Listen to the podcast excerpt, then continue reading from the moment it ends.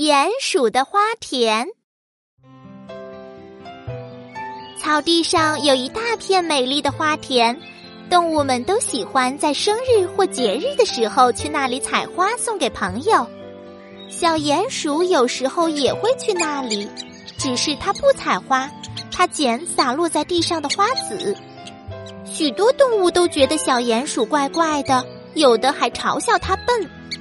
小鼹鼠吱吱的笑着，自顾自的把一颗颗黑黑的花种放在一个小铁盒里。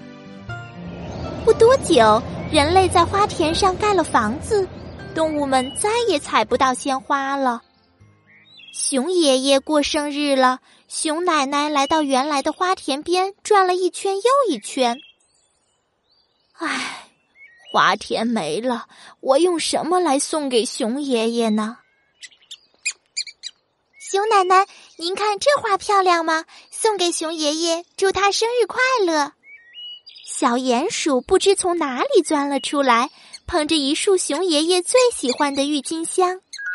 熊奶奶看到花太高兴了，鼻梁上的老花镜都蹦了一下，差点摔到地上。袋鼠先生在花田边焦急地跳来跳去，小鼹鼠知道。袋鼠太太刚生了小宝宝，袋鼠先生想送给太太一束花。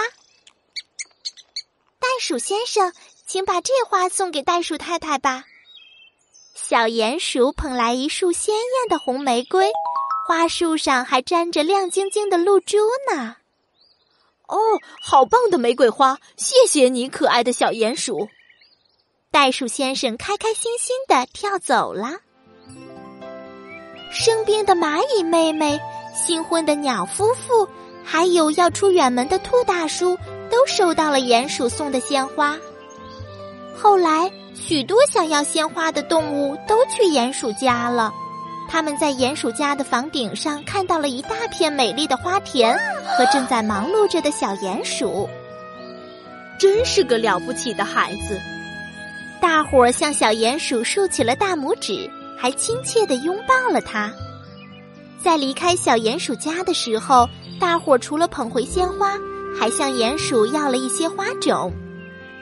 植树节那天，动物们都在院子里、阳台上、墙角边撒下了种子。